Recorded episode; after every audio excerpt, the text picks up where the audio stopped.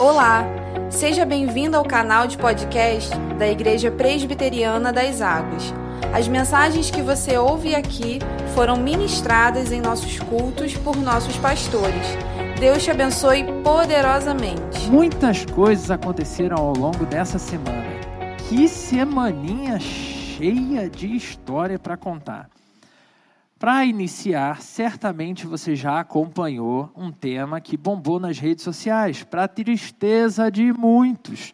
O ex-presidente foi declarado inelegível até 2030, o que gerou muito alvoroço nas redes sociais.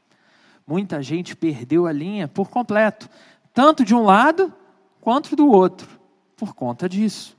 E por mais que você não goste do ex-presidente, isso pode gerar compaixão pode gerar até tristeza ao ver como esse tipo de situação leva a gente ao desespero. No dia de ontem, dia 1 de julho, o Plano Real completou ex exatos 29 anos. É, você não é mais tão jovem quanto você achou que era.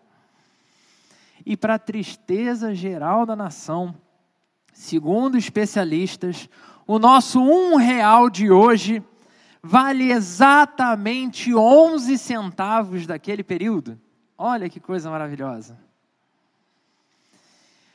Tempos em que ter 10 reais na mão fazia você se sentir rico. A melhor coisa do mundo, quando você ganhava 10 reais, era dizer: Eu vou pagar lanche para todo mundo. E dava, tu comprava pão, coca, um monte de coisa com os 10 reais.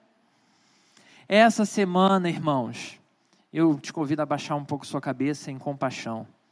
Essa semana, para a tristeza do nosso pastor Jackson e dos torcedores do Botafogo da nossa igreja, o Botafogo perdeu o seu grande técnico. Cristiano Ronaldo levou a esperança da estrela solitária. E hoje ele fará sua primeira partida sem o técnico. Mas fica tranquilo que é contra o Vasco. Então, tem essa, esse ponto aí, dá para Dá para seguir, dá para seguir. Para os interessados em viagem internacional e compras na Shopee, e Shion, Shein, coisa do gênero, né? O dólar segue caindo. Algo bom, mas meio que irrelevante frente ao nosso panorama atual de crise financeira, porque tu não tem dinheiro nem para comprar em real, o que dirá então em dólar, né? E para assegurar a dificuldade, o preço dos combustíveis no dia 1 do 7, ontem, dia 1 do 7, teve uma nova alta decretada de aproximadamente 50 centavos. Será que a passagem vai aumentar de novo do transporte público? Isso, irmãos, é só trazendo um panorama bem geral, sem focar nas milhares de notícias de morte, prisão, desgraça e derrotas que tiveram ao longo dessa semana. Tristeza, dor e sofrimento movimentam as grandes mídias com diversos cliques e a gente fica curioso para saber: Fulano se separou, oh, o que aconteceu? O milionário tal perdeu tudo, oh, a loja tal vai falir. A ideia de mostrar todo esse sofrimento acaba sendo extremamente atrativo para a gente meio que como se a gente tivesse viciado nisso. E é aqui que a gente começa a entender que a ideia de mostrar que tudo que a gente está vendo né, é instável, de que tudo pode piorar ainda muito mais, tem como grande objetivo nos fazer olhar para o panorama atual como: não, está ruim, mas podia ser bem pior. Não somos a Coreia do Norte. Graças a Deus. Então fica feliz. Afinal de contas, está ruim, mas pode piorar. Comemora. Tipo, quando a gente se pega em nosso, envolto em nossas tristezas, nos nossos problemas, e chega alguém e conta uma história tão triste, tão triste, tão triste, que faz você esquecer a sua tristeza por um momento. Compaixão é algo precioso. No entanto, não resolve o problema e a tristeza que a gente carrega. Como, como vimos ao longo dessa série de mensagens, esse era o panorama de todo o período profético relatado nesse livro de Isaías. um povo que já tinha sofrido pra caramba, um povo que estava sofrendo pra caramba e olhava para o panorama ao seu redor, olhava para os governos do mundo e pensava: não tem o que fazer. É melhor estar tá ruim assim porque a chance de piorar é muito grande. Era um panorama, sim, difícil, de muito sofrimento. Todo o contexto mundial sugeria zero motivos para crer em qualquer melhora possível. Então, recebemos nova profecia do Senhor. Mas agora uma profecia que garante não só que a mudança estava para acontecer, mas que ela acontecerá muito em breve. Por isso, convido você, meu irmão, minha irmã, nessa manhã abrir a sua Bíblia no livro de Isaías, capítulo 49 nós vamos fazer a leitura do versículo 14 até o 23. Hoje eu vou fazer a leitura na versão NVI. Então, se você está vendo no celular, tablet ou qualquer dispositivo, você já pode alterar aí. Então, Isaías 49, do 14 ao 23. Diz assim a palavra do Senhor: Sião, porém, disse: O Senhor me abandonou, o Senhor me desamparou. Será que uma mãe pode esquecer do seu bebê que ainda mama e não ter compaixão do filho que gerou? Embora ela possa se esquecer, eu não me esquecerei de você. Veja, eu gravei você nas palmas das minhas mãos, seus muros estão sempre diante de mim. Seus filhos apressam-se em voltar, e aqueles que a despojaram afastaram-se de você. Erga os olhos e olhe ao redor. Todos os seus filhos se ajuntam e vêm até você. Juro pela minha vida que você vestirá a todos como ornamento. Você os vestirá como uma noiva, declara o Senhor. Embora você estivesse arruinada e fosse abandonada, e sua terra fosse arrasada, agora você será pequena demais para o seu povo, e aqueles que a devoraram estarão bem distantes. Os filhos nascidos durante seu luto ainda dirão ao alcance de seus ouvidos: Esse lugar é pequeno demais para nós, dê-nos mais espaço para nele vivermos. Então você dirá em seu coração: Quem me gerou estes filhos? Eu estava enlutada e estéril, estava exilada e rejeitada. Quem os criou? Fui deixada totalmente só, mas estes de onde vieram? Assim diz o Senhor soberano: Veja, eu acenarei para os gentios, erguerei minha bandeira para os povos. Eles trarão nos braços os seus filhos e carregarão nos ombros as suas filhas. Reis serão os seus padrastos, e as suas rainhas as suas amas de leite. Eles se inclinarão diante de você com o rosto em terra, lamberão o pó em seus pés. Então você saberá que eu sou o Senhor. Aqueles que esperam em mim não ficarão decepcionados.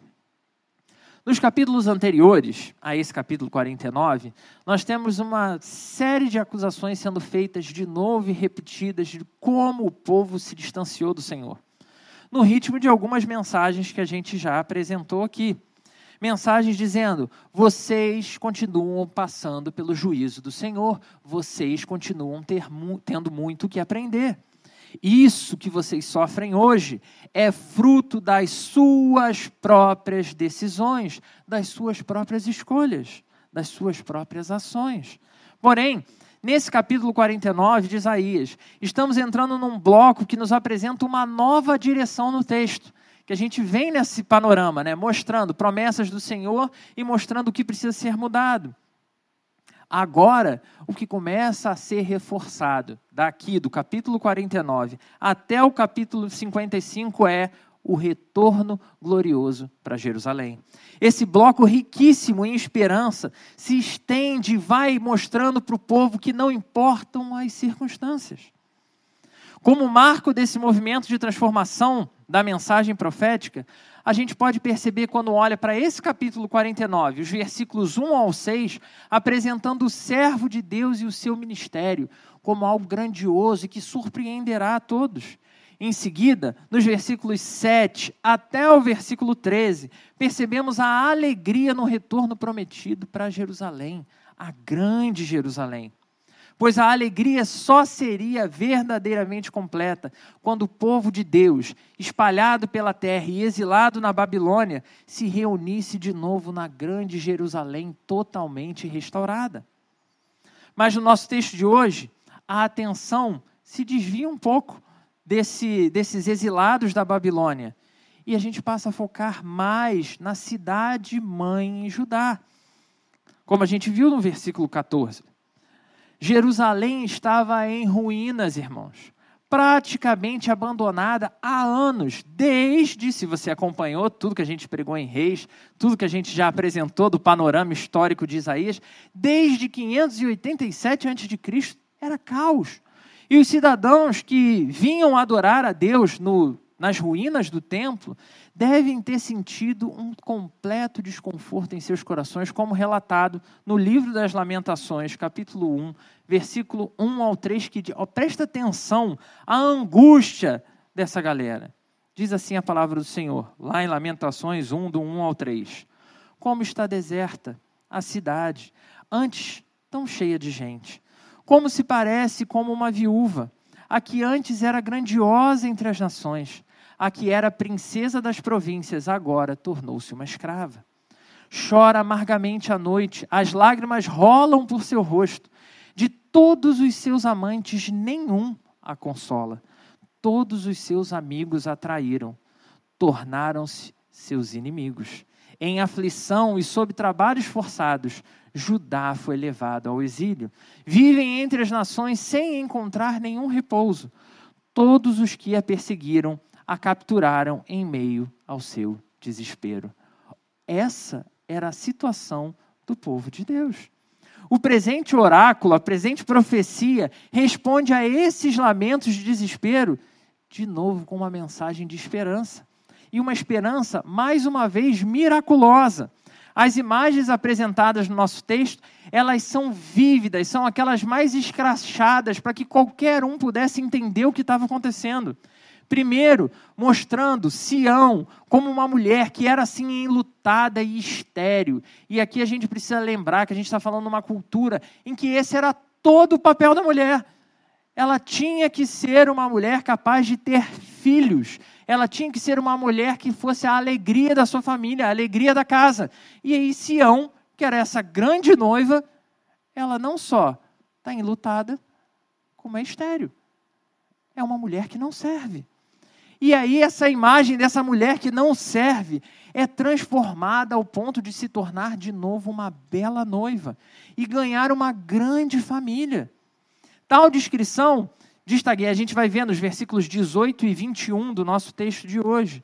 Tal descrição destaca exatamente o contraste entre a situação presente do povo e o que está para acontecer, o que já começou a acontecer. O presente, que é sim doloroso e de muito sofrimento, diante de um futuro que garante felicidade e realização. Primeiro, as opressoras tropas estrangeiras vão partir, então vai acabar essa opressão a cidade será reconstruída, como a gente viu no versículo 17. E depois, a sua população vai se multiplicar de forma incrível, versículos 19 e 20. E finalmente, essa população será aumentada pelos exilados, que vão sair da grande Babilônia e mais uma vez se reunir como um só povo em Jerusalém. Versículos 22 e 23 diferente de toda e qualquer expectativa. Deus se mostra um perfeito diretor do grande, do grande panorama histórico do mundo. Parece típico filme, né? Aquela coisa que Steven Spielberg adoraria assumir aí para contar a história. O desafio de Deus à fé é claro e é inconfundível, irmãos. Aqueles que esperam em mim não serão decepcionados. E foi assim que terminou o nosso texto hoje, no versículo 23. Ter fé e esperança nas minhas palavras nunca foi em vão. E ainda agora eu faço novas profecias de vitórias e alegrias sobre vocês. Essa é a palavra de Deus para aquele povo angustiado. Dentre todas as possibilidades, Deus agora deseja mostrar ao seu povo que, apesar de toda aquela destruição e separação que já tinha sido sofrida, apesar de todo o caos e destruição, com alguns sendo dispersos pelas nações, perdendo tudo que tinham, apesar dos exilados para a Babilônia. Ele mesmo traria todos os seus filhos de volta. A hora do retorno chegou. Esse é o tema da nossa reflexão nessa manhã. A hora do retorno. Pode anotar, irmão. Isso é importante. Sei que essa semana a gente não vai ter um encontro nos núcleos, mas é importante para a gente aplicar a nossa vida. Tudo que de pior, e isso aqui é algo que talvez não fique sempre claro para a gente, porque a nossa vida segue um panorama completamente diferente daqueles dias de Isaías. Né? Tudo de pior que podia acontecer na vida de alguém, tudo de pior que podia acontecer com um povo, acabou de acontecer. Eles foram atacados, invadidos, mortos, assaltados, destruídos, exilados, não tem qualquer esperança, acabou. Quase aquela música, boa sorte. Né? Não tem o que fazer, não tem mais jeito. Mas Deus ainda assim os preservava. Era um povo idólatra e pagão, um povo que mereceu o juízo de Deus e que recebeu esse juízo da forma mais intensa. Mas acima de tudo, foi um povo que continuava recebendo salvação, continuava recebendo graça. Você, e aqui eu quero né, fazer um, mais um exercício com você. Você já teve a oportunidade de ver o nascer do sol na praia? Sim? Já teve a oportunidade? De se sentar lá com tudo escuro, tudo completamente escuro, aquele breu completo. Tudo se perdeu, tudo se apagou, você não vê nada, nada, nada, nada, nada. Você vê muito mal ali aquela, aquele contorno lá do horizonte, na escuridão. E de repente você contempla o primeiro raio de luz. Cara, é uma experiência sensacional. Se você ainda não teve oportunidade de viver isso, meu irmão, minha irmã, super aconselho você pesquisar. A gente tem as praias aqui de Niterói. Joga aí no Google é, qual a melhor praia para contemplar o pôr do sol. Vá e assista o espetáculo que é. Essa mensagem de hoje, é esse texto, essa profecia do capítulo 49, é a profecia que é o primeiro raio que pinta o céu em meio a toda aquela escuridão. A hora do retorno aqui apresentada é a confirmação definitiva do plano de Deus para o seu povo. O sol ainda está lá por trás de toda aquela escuridão. E os primeiros raios já começam a ser visíveis. E um primeiro raio que sobe vai pintando e colorindo todo aquele céu. Talvez esse povo, e certamente não era, não fosse composto pelos mais fortes, muito menos pelos mais ricos, ou sequer mais poderosos. Mas Deus estava mostrando para o seu povo que, independente de quem eles eram e como eles eram, eles continuavam tendo um Deus, eles continuavam sendo o seu povo. Tudo o que o povo de Deus tinha passado até ali, toda aquela escuridão, não tinha sido em vão, não tinha sido à toa, nem como obra do acaso. A dor e sofrimento não tinha sido sem motivo. E esse é o nosso primeiro ponto para a gente refletir.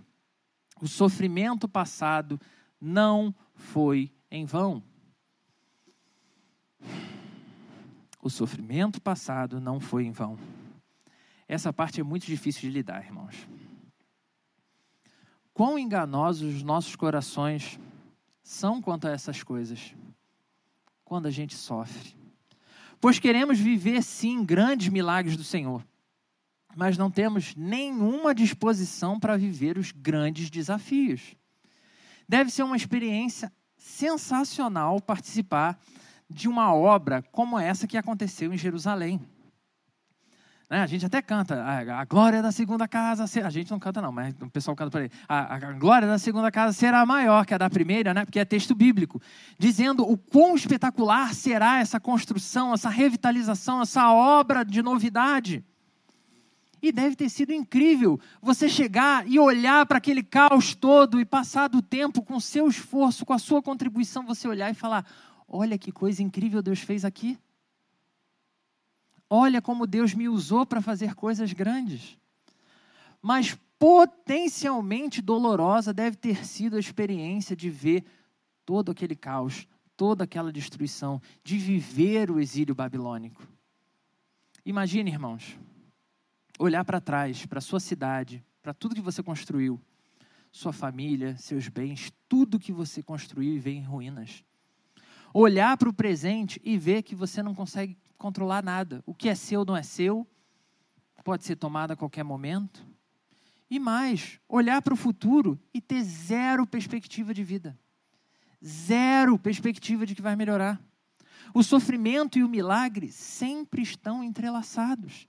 Todos os grandes livramentos na história do povo de Deus foram em momentos de grandes aflições. E verdade seja dita, aqui já para é, eliminar o ponto de vista dos fatalistas. Não, o sofrimento não é gerador de milagre, ok? Afinal de contas, sofrimento por sofrimento não traz transformação. Não precisamos receber, é, sofrer para receber milagres, porque Jesus Cristo já pagou o nosso preço mas a corrupção dos nossos corações, que se revelam em nossas escolhas e decisões, continuam nos levando a novos sofrimentos. E isso vai continuar se repetindo. Mas é o amor de Deus pelo seu povo, que era o mesmo amor no passado, no presente e será eternamente. É o amor de Deus que, mesmo em meio à execução do seu juízo, da sua correção sobre nós, que nos faz perseverar. É Ele que nos sustenta em toda e qualquer circunstância. Nenhum sofrimento na vida do cristão, de nenhum cristão, é desejável por Deus. Deus não é um pirata enganador que bota você para sofrer e fica ali judiando de você. Assim como Deus não tem nenhum prazer em fazer ninguém sofrer. Mas nem por esse motivo, meu irmão, minha irmã, significa que Deus blindará você de todo sofrimento. Ele não nos blindará das consequências das nossas escolhas. E a Bíblia deixa isso claro, contando a história de tantos homens e mulheres tão incríveis, mas que fizeram coisas terríveis e que sofreram as consequências das suas escolhas. E quando tais sofrimentos vierem, independentemente do quão apegado a Deus nós formos, o sofrimento nos atingirá. Se você já passou pela dor do luto, você sabe exatamente o que eu estou falando. Você pode estar caminhando uma vida o mais perfeito possível para você diante do Senhor. Ainda que você tenha certeza do reencontro com essa pessoa na glória no Senhor, o luto te bate a dor te domina. Se você já passou fome de verdade, de verdade mesmo, eu não estou falando igual a gente aqui que tomou o café da manhã e agora, como são já 11 horas, a gente começa a sentir aquela fome. Não é essa fome que eu estou dizendo. Estou falando fome de você não ter o que comer por dias. Você que já passou o desespero de olhar para sua família e não ter o que oferecer, entendeu? De ver seus familiares sentindo dor por conta da fome ainda que você tenha se alimentado depois disso, você sabe que tipo de dor e sofrimento que a gente está falando. Você, meu irmão, minha irmã, que sofreu diversas dores e sofrimentos, diversas angústias, angústias e dores e sofrimentos que essa vida corrompida pelo pecado nos oferece diariamente. Você sabe do que eu estou falando. Dói, dói muito. Nós não nos tornamos em momento nenhum imunes a essa dor. E aqui é importante lembrar: tanto o povo de Deus quanto o povo pagão sente essa dor. Ninguém se torna imune. Ambos sofrem. A única coisa que nos difere é o fato de sabermos que, enquanto povo de Deus, o nosso sofrimento passado não foi em vão. Não foi em vão. Versículos 15 e 16 Será que uma mãe pode esquecer do seu bebê que ainda mama e não ter compaixão do filho que gerou? Embora ela possa esquecer, eu não me esquecerei de você. Veja, eu gravei você nas palmas das minhas mãos. Seus muros estão sempre diante de mim. Ainda que o impossível acontecesse e uma mãe de fato ignorasse o seu bebê, Deus jamais abandonaria o seu povo, jamais se esqueceria dele. Essas palavras foram proferidas às vésperas da saída daquela grande tribulação da Babilônia. Todo o sofrimento que tinham passado tinha sim anestesiado o povo. É aquele momento que você já nem sabe mais, entendeu? De onde vai vir a paulada. E que, venhamos e convenhamos, chega um momento que para a gente é até mais fácil. Já, ah, tudo bem, vai dar errado mesmo. Vou nem tentar. Como é que eu poderia ser feliz de novo? Logo eu, que já passei por tudo isso, não tem qualquer esperança para mim. Agora já era. E é esse vitimismo, meu irmão, minha irmã, que nos cega, colocando o nosso sofrimento como maior evidência de todas as coisas na nossa vida. E continuamente nos cegando para as grandes coisas que Deus está fazendo em nosso favor. A luz do dia já está colorindo o céu e a gente continua reclamando do quão tenebrosa foi a noite. Os versículos 17 ao 20 do nosso texto vão discorrer exatamente o que esse poderoso Deus fez enquanto seu povo seguia anestesiado, naquela condição de sofrimento. Dizendo que Deus reerguerá o seu povo, o Deus que sustentou, o Deus que preservou, é o Deus que nesse momento, apesar de toda a fraqueza desse povo, toda a vulnerabilidade desse povo, vai de novo tomá-lo nas suas próprias mãos e fazê-lo caminhar como um povo vai torná-lo um novo povo. É hora de parar de olhar para o sofrimento. É hora de sair desse comportamento de vítima e passarmos a olhar o agir de Deus mesmo em meio ao nosso sofrimento. Não mais com comportamentos de vítima, mas com comportamentos de esperança. Assim como nosso sofrimento não é em vão, embora muitas vezes não entendamos de maneira clara o intuito de Deus com que a gente está passando, nosso pecado, por muitas vezes, nos fará prender, nos prendermos a uma posição de meras vítimas das circunstâncias. E aqui, meu irmão, que a coisa pega. Como tornando prisioneiros das nossas dores passadas e presentes. O que nos leva a entender que o sofrimento é tudo na vida. E as circunstâncias têm poder para determinar absolutamente tudo. Então, como acreditar que Deus vai fazer alguma coisa mudar? Como Deus faria as circunstâncias mudarem se não tem nenhum sinal? Tratamos as circunstâncias como se elas tivessem todo o poder sobre todas as coisas. Quase como se Deus não pudesse mexê-las. Então, esse é o nosso segundo ponto. Nossa vida não é fruto das circunstâncias. É. Se o primeiro ponto já seria aquele banho de água fria, só com o chuveiro desligado, hoje pela manhã, que inclusive estava um friozinho bem gostoso, tomar um banho de água fria, gelada, de manhã, uma manhã de julho, ok? Se o primeiro ponto era esse banho gelado, esse segundo ponto é depois que você já se enxugou, botou a roupa quentinha, agora pegar um balde de gelo e jogar dentro da sua roupa a nossa vida não é fruto das circunstâncias. É quase como se continuássemos a história dizendo que Babilônia se tornou uma nação tão poderosa e destruiu o povo de Deus e os exilou lá na sua casa, porque Deus não tinha o que fazer, né? Babilônia cresceu tanto e prosperou tanto que Deus né, só pôde preservar o seu povo mesmo. Muito similar ao que a gente viu acontecer em 2020 né, quando tentaram limpar a barra de Deus com Covid-19, dizendo, né, poxa, o Covid né, é um fruto das circunstâncias, né, essas pesquisas aí, essas coisas aí, sem que fosse responsabilidade de ninguém o que aconteceu. Como se Deus estivesse lá vivendo a sua vida no céu, né, comemorando cada novo crente que chega lá e vivendo aquela plenitude. E aí, de repente, ele olhou para o mundo e, rapaz, tem uma pandemia matando todo mundo. Como que eu não vi esse tal de Covid? Ah, esse inimigo furioso. Mas, irmãos, é impossível a gente afirmar tal coisa. Se a gente de fato lembrar quem é o nosso Deus, Ele é o Senhor sobre tudo e todos. Ele é Senhor nos céus, no tempo das melhores circunstâncias. E aí a gente glorifica o Senhor, porque Ele está dando bênçãos sobre a nossa vida. Mas, igualmente, Ele segue Senhor nos céus, nos piores e mais dolorosos momentos da nossa existência.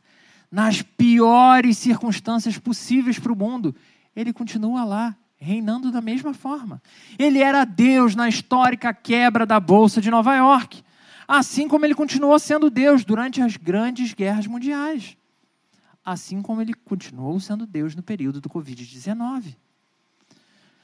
De maneira que as circunstâncias, meu irmão, minha irmã, embora me afetem e te afetem, elas jamais afetarão o plano de Deus. Mas por que será que é tão precioso para nós ficarmos repetindo que né, nós somos vítimas das circunstâncias? Se é Deus que tem poder para controlar tudo isso? Minha melhor resposta para essa pergunta é: preparado?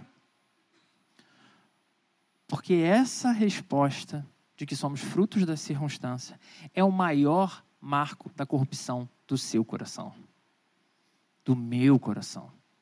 É o maior marco de que o nosso coração é um coração apegado ao pecado. Deus está falando de restauração. Deus está apresentando novidade de vida para o povo. Mas o medo dos desafios que estão por vir, medo, o medo dos, dos desafios que surgirão à frente, paralisam o povo no sofrimento atual. E parece muito mais fácil permanecer ali no exílio, apenas reclamando.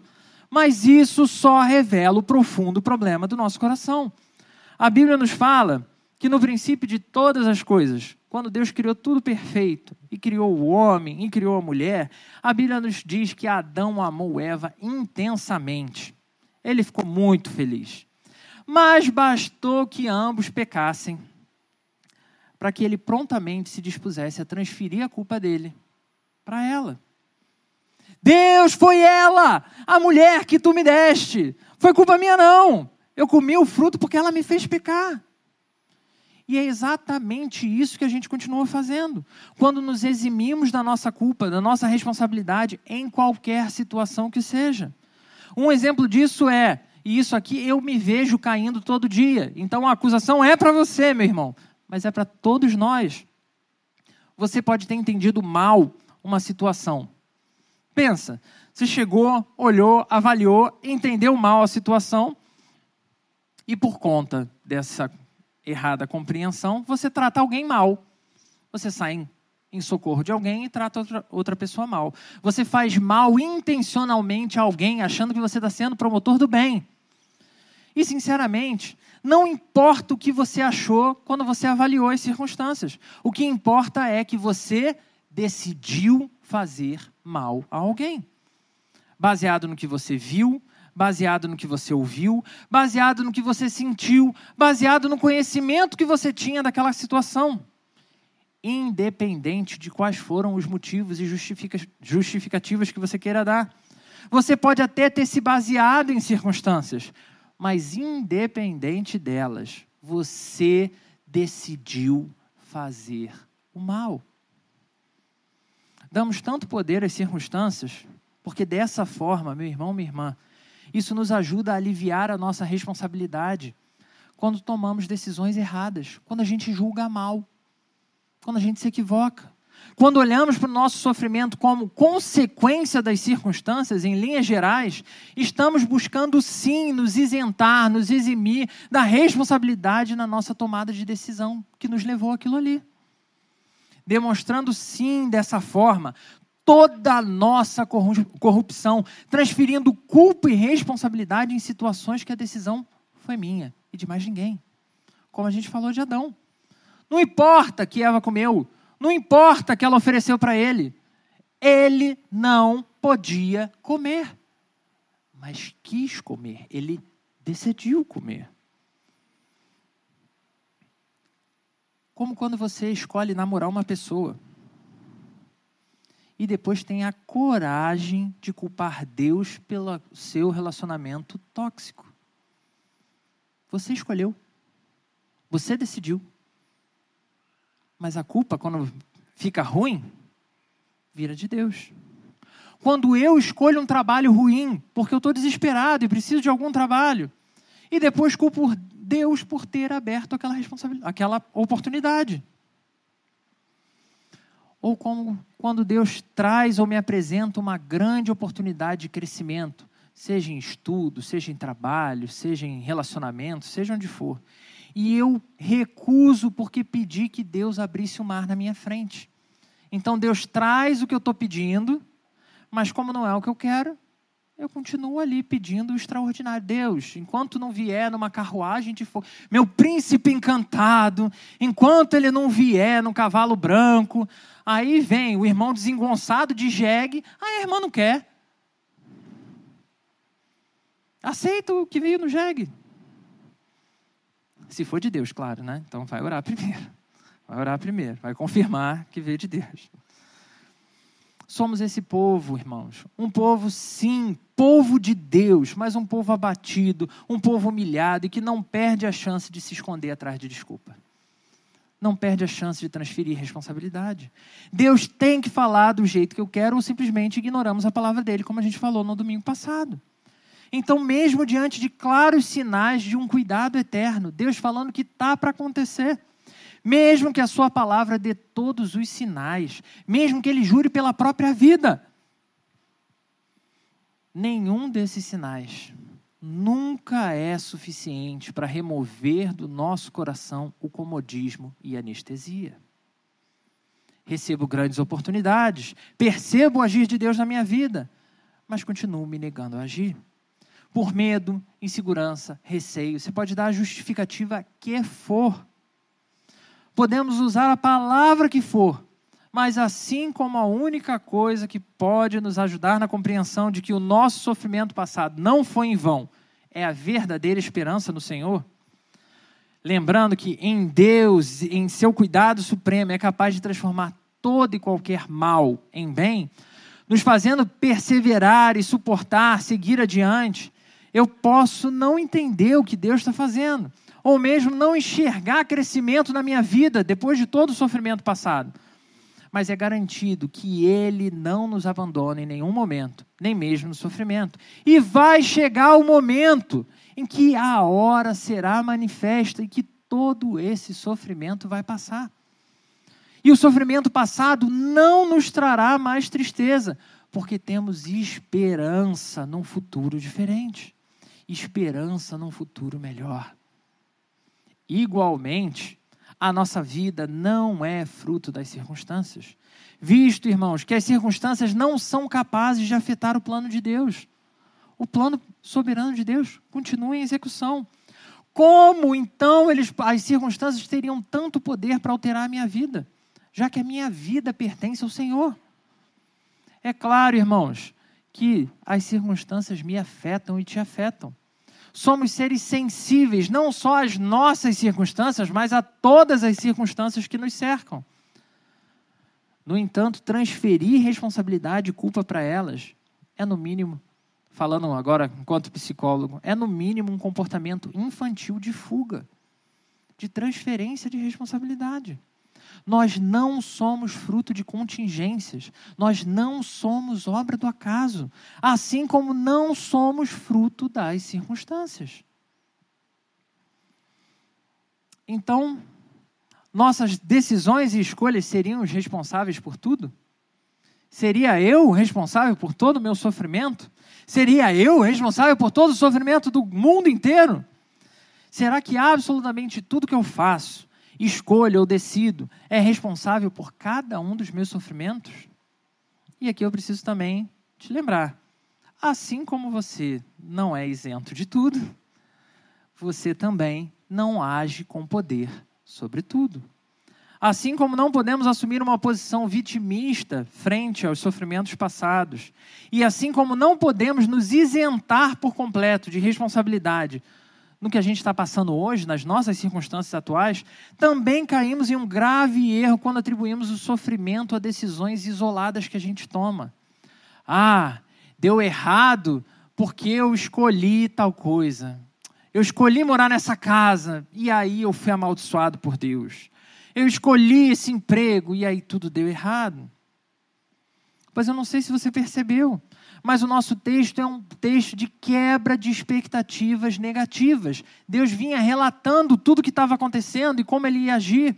O panorama era terrível e que o coração daqueles homens e mulheres esperava era que apenas piorasse.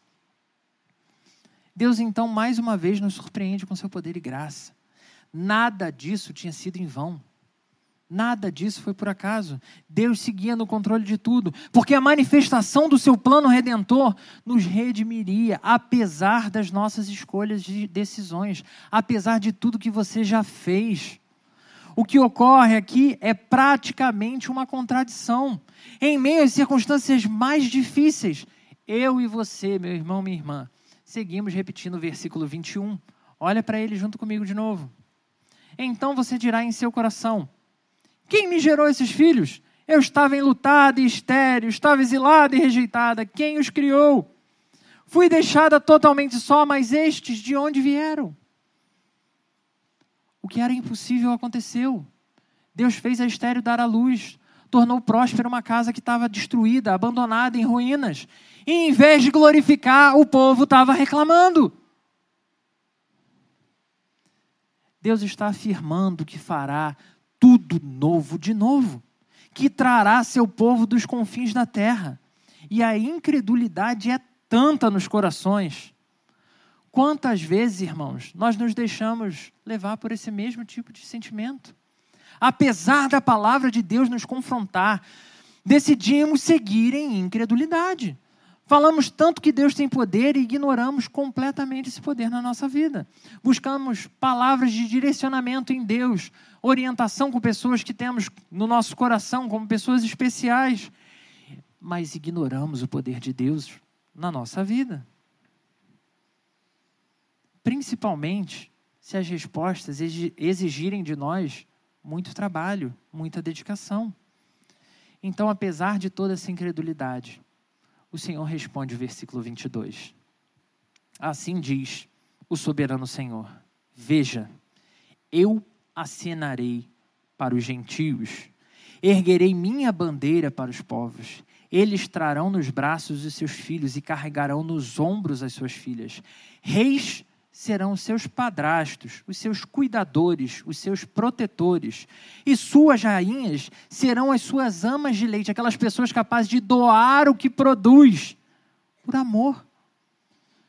Eles se inclinarão diante de você com o rosto em terra, lamberão o pó dos seus pés. Então você saberá que eu sou o Senhor aqueles que esperam em mim não ficarão decepcionados. Existe uma grande virada de chave na vida do crente, irmão. Que é quando Jesus Cristo se torna o Senhor da nossa vida. Quando Deus toma posse da nossa vida e faz de nós claramente seus filhos. Isso é uma grande virada de chave. Mas não podemos nos esquecer que, embora sejamos povo de Deus, infelizmente seguimos em luta contra as nossas próprias corrupções e pecados. E Deus não se omite dessa luta, não. Pelo contrário, ele se dispõe a diariamente lutar junto conosco cada uma dessas batalhas. O próprio Senhor da glória luta com você. Por isso precisamos diariamente de uma série de viradas de chave ao prosseguir pelo caminho. Deus segue revelando que fará grandes coisas na sua vida. Deus segue revelando que trará novidade de vida para você. Mas todas as vezes que desviarmos nossos olhares para as circunstâncias, seremos tentados a duvidar desse tipo de palavra. Seremos levados a duvidar do Senhor. Nenhum de nós é capaz de acrescentar um segundo sequer à nossa própria vida, nem mesmo removeram um segundo sequer da nossa história. Mas Deus, esse pode todas as coisas. A hora do retorno, meu irmão, minha irmã, não é uma hora mágica em que vai aparecer escrito no céu. Você vai sair da igreja, vai olhar para o céu e as nuvens vão escrever: Pirilim Pim Pim, Felipe, é seu dia. Isso não vai acontecer. Até porque seria Seria bem legal se acontecesse, né? Mas não vai acontecer. Porque não é uma hora mágica. A hora do retorno também não é um símbolo da mudança definitiva da sua vida. Não é isso. Não é um agora eu entendi o Evangelho, então agora eu serei o homem perfeito, segundo as Escrituras. Mas para nós hoje e a cada dia da nossa vida, a cada dia da nossa caminhada desse lado da existência, a hora do retorno será uma oportunidade de mais uma vez abrirmos mão das nossas crendices, descartarmos os nossos misticismos, para, de novo, crermos e depositarmos todas as nossas esperanças em Deus, que segue no controle. Naqueles dias, o povo enfrentaria muitos desafios na reedificação de Jerusalém. Desde uma viagem longa e difícil, até inimigos constantemente interessados em destruí-los, se fazendo parecer amigos para poder entrar e destruir tudo. Pelas próprias forças, seria impossível reconstruir aquela cidade. Mas, como vemos no livro de Neemias, Deus estava com eles em cada uma das etapas da reedificação, tanto nos momentos fáceis quanto nos momentos difíceis, tanto em cada uma das vitórias, como em cada momento que o sofrimento dominou o coração deles. Como povo de Deus hoje, eu e você fatalmente nos encontraremos em situações em que a corrupção do seu coração vai te anestesiar de novo você vai se desesperar de novo, você vai sofrer de novo. Isso não é coaching do fracasso. Mas Jesus Cristo, o Senhor da glória, que morreu por mim, que morreu por você, aquele que não desiste de nós, ele de novo te toma pela sua mão. E ele se dispõe de novo, e de novo, e de novo, e não importa quantas vezes ele já tiver feito isso, ele se dispõe a mais uma vez erguer você quantas vezes forem necessárias, Ele garante que está com você e que fará novas todas as coisas. Talvez você esteja enfrentando desafios antigos demais, que você até já desistiu de ver esperança, que você já nem espera que haja alguma mudança possível. Para você nessa manhã, Deus é um renovo de fé, um renovo de esperança de que Ele pode fazer novas todas as coisas. Mas talvez você esteja vivendo um momento bom da vida, como se nada pudesse te abalar. Tipo, sai da minha frente que eu quero passar, né? Deus é o grande Senhor de todas as coisas, eu estou inabalável, líder isolado. Para você, Deus é garantia de companhia em qualquer situação. Glorifica o Senhor. Celebre as suas vitórias, seja grato por elas. Talvez você esteja dominado pelo medo medo de se arriscar, medo de seguir uma oportunidade que se abriu e parece boa demais para você, medo de seguir por novos caminhos. Para você, meu irmão que está nessa circunstância, o Senhor é a segurança de que Ele te instruiu com a Sua santa palavra. Você ouviu a voz do Senhor. Você tem acesso à palavra de Deus para aprender tudo o que você precisa para fundamentar a sua decisão. Seria um louco deixar de agir. Pois é possível sim que, como a gente falou, sendo fiel ao Senhor, seguindo a palavra do Senhor, você tome decisões equivocadas. Você erre. É possível que você se frustre em algumas decisões, ou até se fira durante o processo mas esse mesmo Senhor garante estar com você durante todo o caminho. Ele te garante que vai haver uma oportunidade de retorno para Ele, não para você, não para onde você quer, mas para Ele. Hoje é dia de celebração da Santa Ceia do nosso Senhor e Salvador Jesus Cristo. Dia que era assim um prenúncio escrachado do fim Jesus estava dizendo que ia morrer, claramente. Eu vou morrer. Esse é o meu corpo, esse é o meu sangue. O amado Mestre seria totalmente destruído diante deles. Ele seria traído, morto, sepultado. Mas o plano de Deus não terminava ali. Essa tão dolorosa notícia é também um marco da nossa maior esperança pois Jesus Cristo ressuscitou. E como ele mesmo prometeu na sua palavra para mim, como ele prometeu para você, um dia nós também ressuscitaremos com ele. Santa Ceia, portanto, não é a celebração da minha vitória pessoal, não é a celebração de uma vitória sobre todos os problemas da vida, não é um poder mágico, uma poção gâmia, uma poção de algum desenho que você gostou, de um filme que você acha legal, não é uma pílula do Matrix, não é um negócio que vai abrir seu olho e vai te tornar uma pessoa incrível especial, não vai te dar superpoder. Ceia não é isso. Ceia é a garantia de que o preço foi pago, é a garantia que existe novidade de vida, é a garantia de que Ele estará com você, é a garantia que um dia celebraremos isso da forma mais perfeita possível. É a garantia de que o final de todos aqueles que foram feitos filhos de Deus será um final glorioso e eterno. Assim também, como apesar de todas as suas imperfeições e falhas, Santa Ceia é também uma oportunidade de recomeço com Deus. É chegada a hora do retorno. Agora, é a sua hora de decidir. Agora é o seu momento de responder a isso.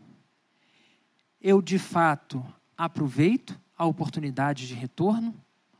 Ou eu sigo com as minhas desculpas, justificativas, eu retorno ao Senhor ou eu sigo anestesiado na vida que me trouxe até aqui, aguardando o poder salvador.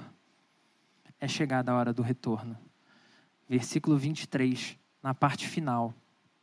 Então, ao tomar a decisão, o Senhor dirá para você: então você saberá que eu sou o Senhor. Aqueles que esperam em mim não ficarão decepcionados.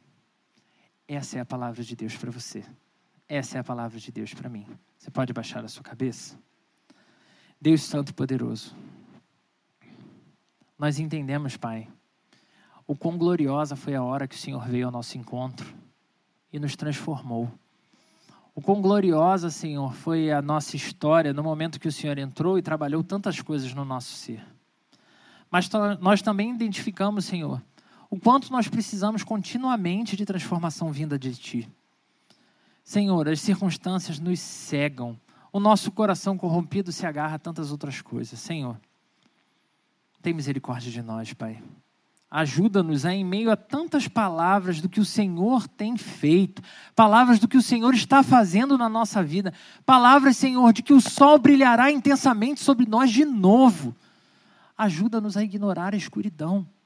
Ajuda-nos, Senhor, a permanecer crendo em Ti, Pai, quando a nossa fé é tão medíocre, tão minúscula. Ajuda-nos, Senhor, a ter esperança em Ti, quando as dores e sofrimentos tentam nos calar e nos cegar.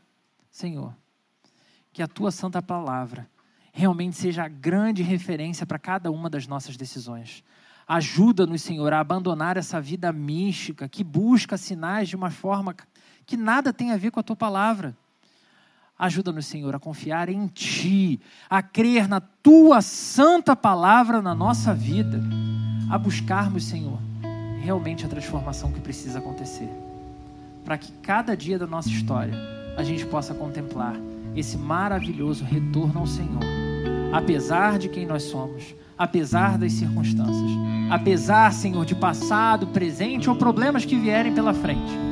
Que a nossa fé, a nossa esperança sejam inabaláveis no Senhor, porque, como o Senhor nos garantiu de novo nessa manhã, aqueles que depositam no Senhor a sua esperança não passam por nada disso em vão, não se decepcionam Ajuda-nos a crer nisso, em nome de Jesus. Amém.